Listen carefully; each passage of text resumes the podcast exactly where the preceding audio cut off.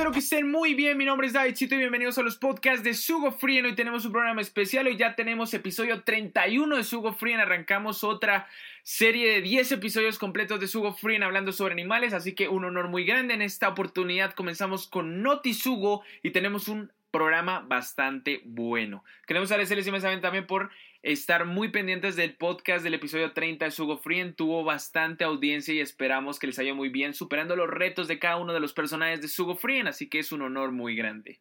Arrancamos primero con las breves de la semana de Sugo Frien y también quiero comentarles que estamos en octubre, el mes del terror.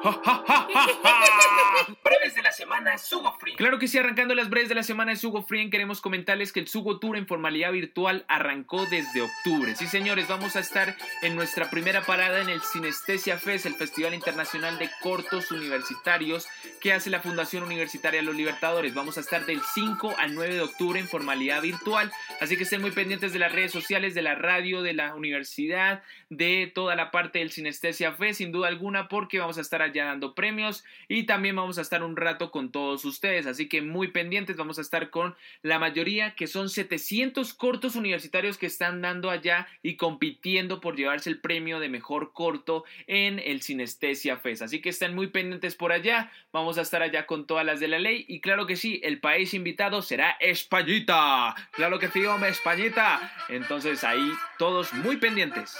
Breves de la semana, Sugo Frien. Arrancando la segunda breve de la semana y la última, queremos comentarles que Si usted juega mucho videojuegos, si su novio juega mucho videojuegos, si su hermano juega mucho sus videojuegos, si su papá juega muchos videojuegos, Pues prepárese porque se viene el torneo benéfico de Sugo Frien, sí señores, vamos a hacer el torneo benéfico de Sugo Frien en formalidad virtual durante el mes de octubre para recaudar fondos para ayudar al Zoológico Santa Cruz, la Fundación Zoológico Santa Cruz que ahorita está muy grave con respecto a la situación del COVID-19 y los animalitos necesitan mucha ayuda. Estén muy pendientes de las redes sociales, estén muy pendientes del podcast de Sugo Frien porque daremos las fechas del torneo para que usted pueda participar. El torneo va a ser transmitido vía Facebook Gaming, así que estén muy muy pendientes para primero poder ayudar al Zoológico Santa Cruz y segundo, si usted es uno de los mejores, llevarse los premios de Sugo Frien que van a estar una locura con diferentes marcas que nos van a ayudar. Así que muy pendientes, vayan preparándose porque se viene el torneo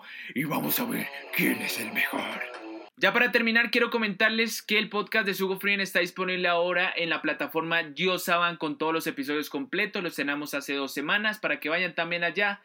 Saban en la parte de la descripción les vamos a dejar el link con todos los episodios completos disponible en Play Store, en App Store y en Windows Store para que vayan a escuchar también los podcasts de Sugo Frien. Arrancamos el podcast de Sugo Frien con Noti Sugo con el tema de animales representativos del mundo comenzando con los de América del Sur, nuestro continente. Podcast Sugo Free Noti Sugo arrancando narrado por David Chito. Bueno, mis amigos, arrancando este podcast después de nuestro episodio 30 de Sugo Free, comenzamos de nuevo y esta vez en Notisugo venimos con una serie donde vamos a identificar los animales más representativos del mundo por partes.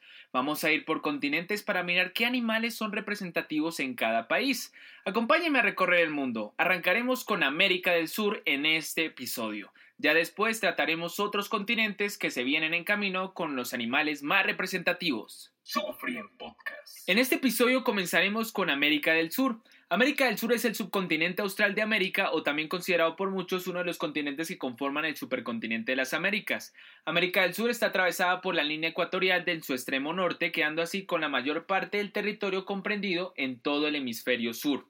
Los países que conforman este continente son Argentina, Bolivia, Brasil, Chile, Colombia, Ecuador, la Guayana francesa, que a pesar de que le pertenece a Francia, está ubicada en América del Sur, Paraguay, Perú, Surinam, Uruguay y Venezuela. Así como tenemos grandes países que lo conforman, también tenemos grande biodiversidad que posee. Hay seis de los diez países con la más grande biodiversidad biológica del planeta aquí en América del Sur, que son Brasil, Colombia, México, Venezuela, Ecuador y Perú. Pero ¿cuáles son los animales más representativos de cada país? Pues vamos a arrancar país por país hablando de su animal representativo. Sufrien Podcast. Comenzamos con Argentina. Argentina lo representa una especie muy común de por allá que se llama el hornero común, el nombre científico Funarius rusus. El pájaro hornero es muy popular en Argentina, siendo emblemático. Las características principales de este pájaro es su increíble habilidad de elaborar nidos aboveados con parro y paja. Son pájaros de poco ruido, pero tienen un sonido peculiar. Escuchémoslos.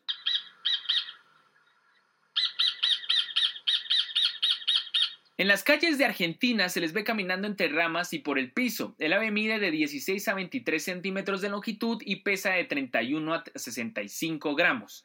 Su principal fuente de alimentos son los insectos, comen desde escarabajos y grillos hasta termitas y hormigas, y ha sido nombrada el ave nacional en el año 1928 de Argentina, un país en el que se encuentra mucha abundancia y también habitan tanto en el campo como en las ciudades. El segundo país que también posee la cantidad de esta especie es Uruguay. Existen seis especies de pájaro hornero, las cuales son hornero de patas pálidas, hornero del Pacífico, hornero del Caribe, hornero de Bahía, hornero de cola anillada, hornero menor y hornero rufo. Para saber más sobre nuestro querido hornero, toca visitar Argentina. Un saludo por allá a todos nuestros amigos. Podcast. Seguimos con Bolivia, Ecuador y Colombia.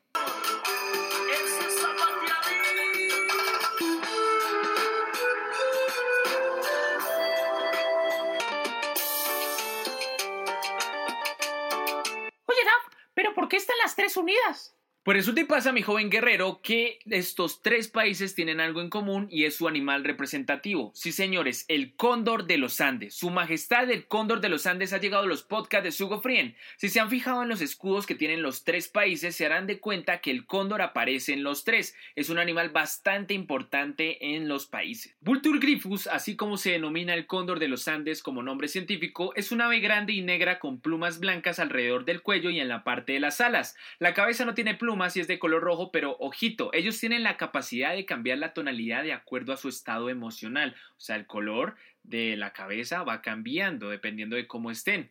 Como dato curioso, los machos son más grandes que las hembras. Además de ser símbolo nacional en Bolivia, Colombia y Ecuador, también es representativa en Chile y Argentina, teniendo un importante rol en la cultura y la mitología de las regiones andinas de Sudamérica. Esta ave es considerada como un patrimonio cultural y natural de Sudamérica, pero está en riesgo. Esto debido a su caza y envenenamiento por parte de cazadores y ganaderos. Ahora es una ave casi amenazada según la Unión Internacional para la Conservación de la Naturaleza porque varios países han comenzado un proyecto de reproducción en cautividad con el fin de poder cuidar y preservar esta especie.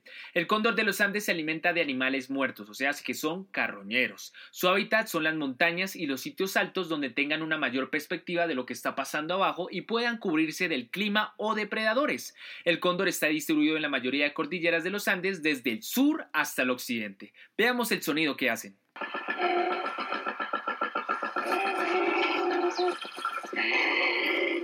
Poquito tenebroso, ¿no? Vamos con un poco de historia acerca del cóndor de los Andes.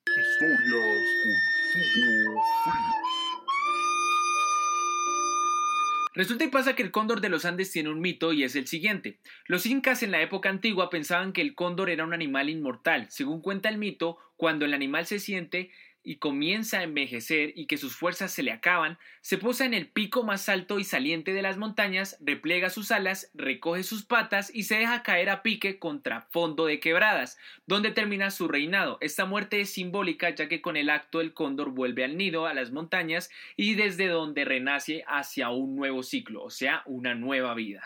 Historias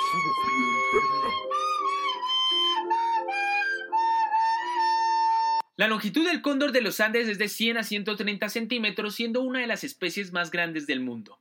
Ahorita diferentes países lideran proyectos de reproducción en cautividad con el fin de poder cuidar y preservar el cóndor de los Andes. Uno de ellos es el Bioparque Huacatá, ubicado en el Parque Jaime Duque, aquí en Colombia. Ellos tienen un proyecto de conservación del cóndor de los Andes para que vayan a verlo y se informen un poco al respecto. Les vamos a dejar aquí en la parte de la descripción el link para que vayan a verlo con todas las de la ley. Y un saludo muy especial para Bolivia y Ecuador y nuestra patria querida, Colombia. Daf, pero hubieras puesto otra canción representando a Colombia, papi. A ver, ¿y cuál querías que pusiera? Está mi hijo, esta la haciendo aquí en el alma, en el alma, hermano. Sugo Free en podcast. ¡Nos vamos para Brasil! Claro que sí, el país de la danza, del folclore y de las fiestas de Río de Janeiro, claro que sí, Brasil. Brasil tiene mucha fauna porque es el país que tiene mayor diversidad en Sudamérica, así que están muchísimas especies y pues obviamente a- a- no hay como una representativa. Tenemos pumas, jaguares, ñandús, las dantas, los delfines rosados, el lobo crin, el chigüiro, pero pues básicamente elegimos uno que es representativo porque existe muchísimos en Brasil. Hay un ave que es muy conocida por haber muchísimos ejemplares en Brasil, la cual es el zorzal común, en nombre científico Turdus rufiventris. El zorzal común es una de las aves de diminuto tamaño con tono marrón que se cría en los bosques, jardines y parques. Es una de las aves migratorias que va por diferentes partes del mundo, pero en Brasil se pueden apreciar bastantes por su gran selva amazónica. Estas aves son capaces de poder crear sus nidos y no dejan entre 4 y 5 huevos que son muy característicos y distintos de las demás aves porque sus huevos son azules con manchas cafés. Es un ave omnívora y también es un ave que tiene muchos depredadores, desde gatos, aves de presa, entre otros. Su sonido es bastante melodioso, escuchémoslo.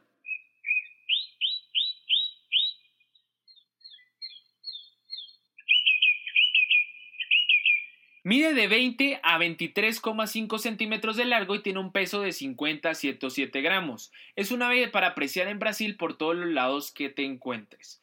Queremos hacer también una mención especial a la danta brasileña. ¿Por qué? Porque pues la danta brasileña muchas personas piensan que es la, el, el ave no, sino el animal representativo de Brasil. Y bueno, obviamente se menciona ahí, pero resulta y pasa que la anta brasileña, Tapus terrestris terrestris, que es eh, el nombre científico, es el mayor mamífero terrestre de Sudamérica. Mide de 1,7 a 2,5 centímetros de largo y pesa hasta 300 kilogramos. Ellos se caracterizan por presentar una trompa en el labio superior. Esto les permite comer hojas, ramas, frutas. Es herbívoro y usa su nariz para comer hojas y frutas que presentan más que todo Brasil y Colombia. Este es su sonido. Parece un ave, ¿cierto? Pero resulta y pasa que es la danta brasileña. Tendremos un programa próximamente exclusivo para la fauna completa de Brasil y también de algunas partes en específica porque tiene mayor biodiversidad. Un saludo muy especial para Brasil. Obrigado. por Sugo Free.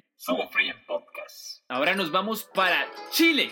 Chichichi, lelele, viva Chile. Claro que sí, el animal representativo de Chile es el huemul. Su nombre científico es Hippocamelus bisulcus y es un mamífero que habita en la cordillera de los Andes por los lados de Chile. Es un cérvido con cuerpo robusto y patas cortas con tonalidades oscuras y es un animal herbívoro. Significa que se alimenta de árboles y plantas.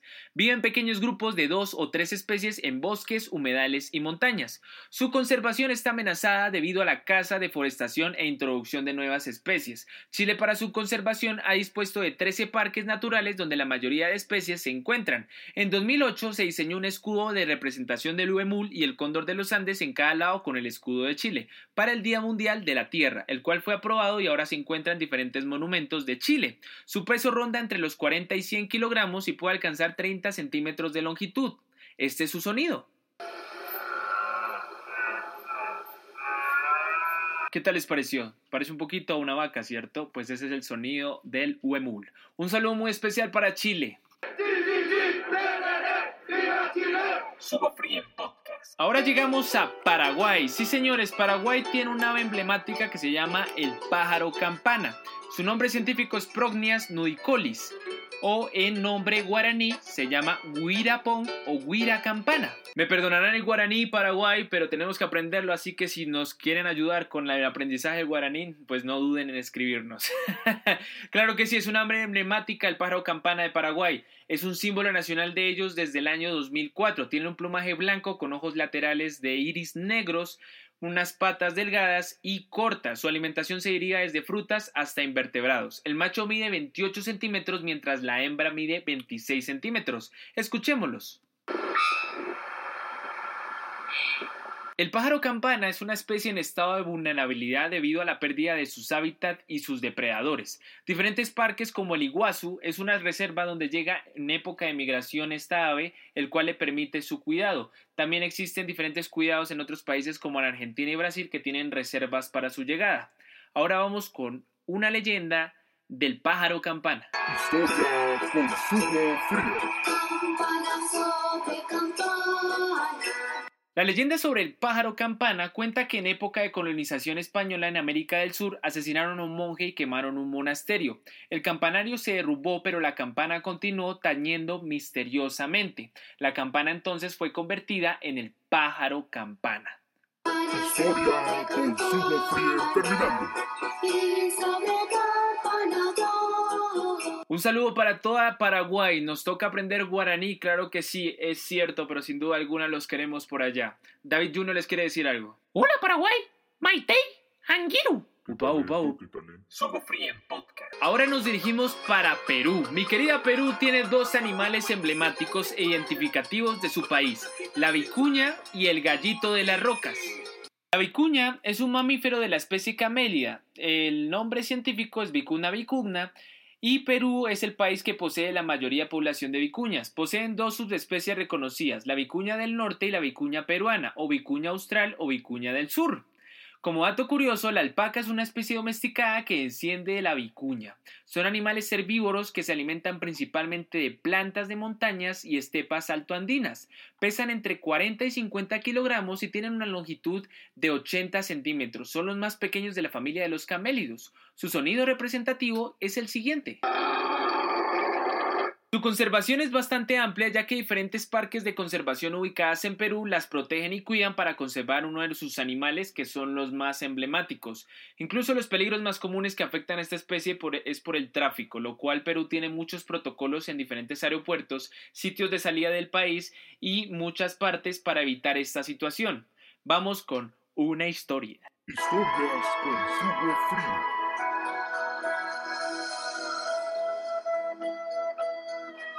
La leyenda cuenta que los pobladores de Puna aseguran que las vicuñas tienen dueño, que son el ganado de la Pachamama, la diosa de los Andes, la madre de la tierra, y tiene su propio pastor que es Coquena, que es un ser mitológico, por lo cual le tienen mucho respeto a esta especie. Historia terminada.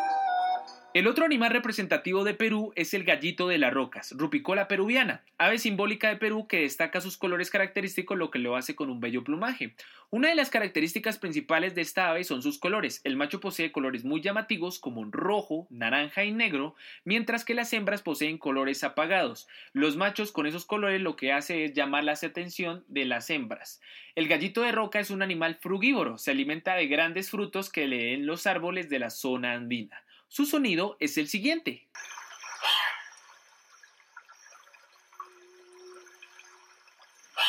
El gallito de la roca se le denomina en diferentes maneras en cada país. Por ejemplo, en Perú, el gallito de las rocas de los Andes, en Venezuela, el gallito de las sierras, en Ecuador, el gallo de la peña andina y en Colombia, el gallo de la roca andina. Un saludo para todo Perú. Sugo Frien Podcast. Ahora nos vamos para Uruguay. Sí, señores, Uruguay tiene el tero, Vanellus chilensis lapronotus. Sí, señores, es un ave muy representativa de Uruguay. Es un ave muy pequeña con colores oscuros, pero con una postura elegante y un pico bastante increíble. En Uruguay es el símbolo de la selección nacional de rugby y es el ave nacional. Habita en humedales y lagunas. Su alimentación es a base de insectos y vertebrados como lagartijas. Una de las cualidades en las que ellos se caracterizan es, que excavan la tierra para encontrar lombrices y comérselas. Tienen una dieta bastante balanceada. Son muy alertas, protegen su nido de cualquier depredador y lo limitan con plantas y hierbas formando un camuflaje. Su sonido es el siguiente. Ahora vamos con una leyenda y cultura popular. Historia con Existen muchas leyendas que pueden consultar en diferentes páginas sobre el tero, pero les contaremos una muy resumidamente. En la narrativa criolla se coinciden que previamente al ser un ave, el tero había sido un hombre rico y elegante. Hay quien dicen que era un comerciante que vendía sus telas y otros relatos afirman que el tero se había asociado con Vizcaya, que era un hombre atildado en vestir inquieto, que le daba consejos de cómo manejar el dinero del comercio. Entonces resulta y pasa que el Tero era muy adicto a los juegos de azar y casinos, los cuales comenzó a invertir demasiado dinero a punto de que lo perdió completamente todo y cayó en la miseria. Al verse así gritó y lloró y por último se transformó en un ave que es la ave Tero que conocemos hoy en día. Esa es una de las muchas eh, leyendas que pueden consultar acerca del Tero. Gran leyenda, claro que sí. Historias con terminado. Un saludo muy especial para todo Uruguay. Sugo Frien Podcast. Ahora nos vamos para Venezuela. Venezuela tiene dos animales emblemáticos, el oso de anteojos y el turpial. Comenzaremos con el oso de anteojos. El oso de anteojos es uno de los animales más emblemáticos de América del Sur y la zona andina. Su nombre científico es Tremactos ornatus y es emblemático del norte de Venezuela porque la mayoría de la especie suele hallarse en la cordillera Mérida. Mide entre 1,30 y 1,90 metros de alto y pesa promedio entre 80 y 125 kilogramos. Lo característico de este oso de anteojos son sus manchas blanquecinas que se extienden alrededor de los ojos y la nariz a través de las mejillas. Vive en zonas semihúmedas, aunque también se les encuentran en y zonas semiáridas cuya precipitaciones rondan de los 250 metros. Se ven mucho en páramos de países como Colombia, Ecuador, Venezuela y Bolivia. Su alimentación se basa en frutas y vegetales. Su conservación. Como saben, los osos de anteojos es un animal que está ahorita en zona de amenaza y vulnerabilidad. Esto debido a su caza o deforestación de sus hábitats. Diferentes países que están ahorita en procesos de proyectos de conservación, como Colombia, Perú y Ecuador, poseen santuarios y parques nacionales para su cuidado y protección. Su sonido es el siguiente. Si quieren saber un poco más a fondo acerca del oso de anteojos, tenemos un programa exclusivo del Hilo Wild que se llama El oso andino, así también se llama el oso de anteojos. Está dirigido por Carlos Vargas y él nos cuenta más a fondo acerca de la conservación, de la alimentación, de los sitios donde les gusta estar a los osos de, anteojos y también sin duda alguna también de los programas de conservación que se están haciendo. Así que los invitamos ahí. Si quieren les dejamos en el link de la descripción el podcast para que vayan a escucharlo. Eh, Carlito, págame por la promoción. No, pues es que...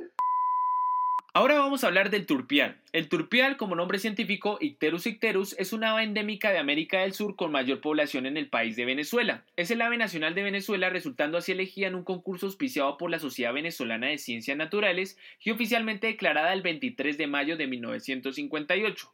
Su cuerpo mide entre 15 y 22 centímetros y tiene la cabeza y las alas de color negro y el resto de su cuerpo amarillo. Su hábitat son áreas húmedas en sabanas y selvas. Se caracteriza por alimentarse de insectos, frutas y huevos de otras aves. Puede vivir solo o en pareja. Es un ave en un buen estado de conservación y querida por el pueblo venezolano porque representa a su país con sus bellos colores. Su sonido es el siguiente.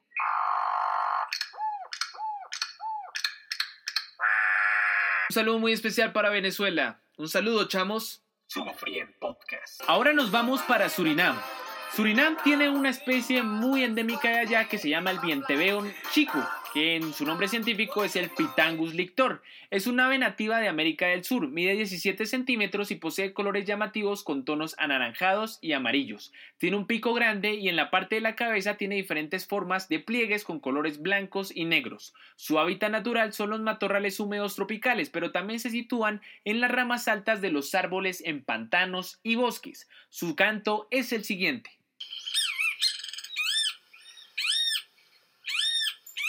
Esta ave es clasificada como amenaza menor y la mayoría de especies se encuentran en Surinam. Un saludo para Surinam. Sugo Free Podcast. Ya terminando este podcast de Sugo Frien, terminamos con la Guayana francesa. Ellos tienen una especie que lo representa y es el oacín, como nombre científico Opistocomus oacin. El oacín es un ave tropical que predomina en la Guayana y zonas del río del Amazonas y también del Orinoco. Es de gran plumaje, la cual la identifica mejor con otros colores porque sus colores son claros en combinación a un ave que posee un color bastante oscuro. Poseen un muy poco alcance de vuelo, pero lo que los identifica muchísimo es que es una especie muy ruidosa con una variedad de sonidos y reclamos. Comen frutos y hojas que crecen en el hábitat que se encuentran en selvas o pantanos. Es una especie que se encuentra en preocupación menor y la Guayana posee la mayor cantidad de especies. Vamos a ver su sonido.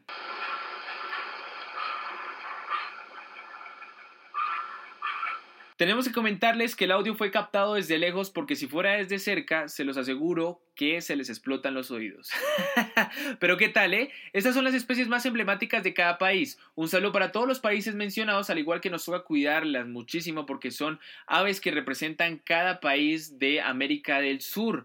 Hay algunos eh, animales y especies que ahorita están en peligro crítico de extinción. Es importante, por ejemplo, el cóndor de los Andes y el oso andino, protegerlos. Ahorita hay diferentes parques que están conservando y ayudando para eh, poder restablecer la especie. Así que, por favor, todos cuidando a esos grandes animalitos que nos representan a nosotros. Con eso terminamos el podcast de Sugo Free llamado Notisugo con el tema de animales que nos representan en diferentes países y en el énfasis de América del Sur.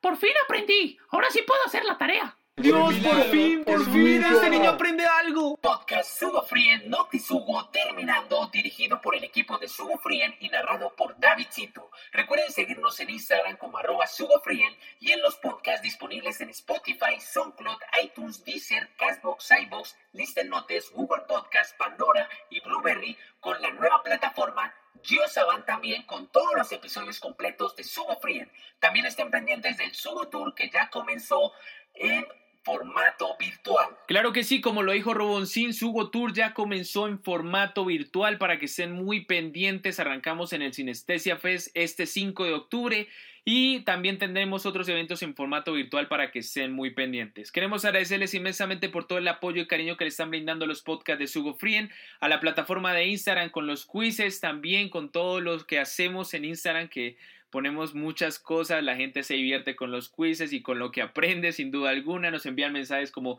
de caritas felices, caritas tristes porque no completaron el quiz bien o como les fue bien o a algunos les fue bien, entonces la idea lo importante es aprender cada día con los quizzes de Sugo Frien y los podcasts que nos ayudan con el aprendizaje de una manera didáctica.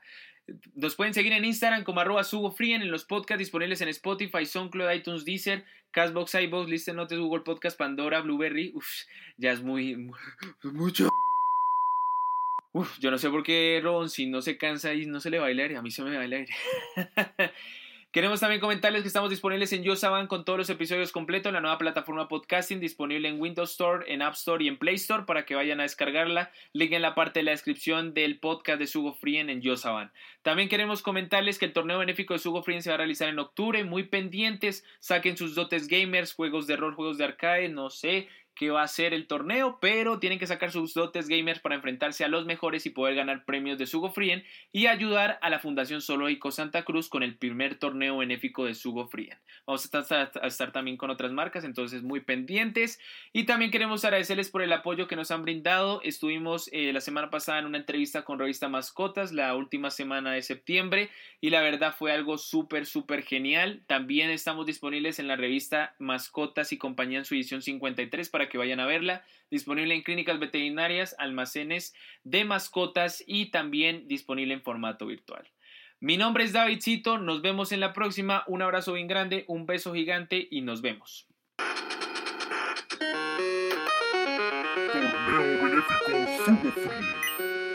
Recuerda estar pendiente de las redes sociales podcast de Santa Cruz. Bueno, haré mi tareita. Ay, ¿cuál era el animal emblemático?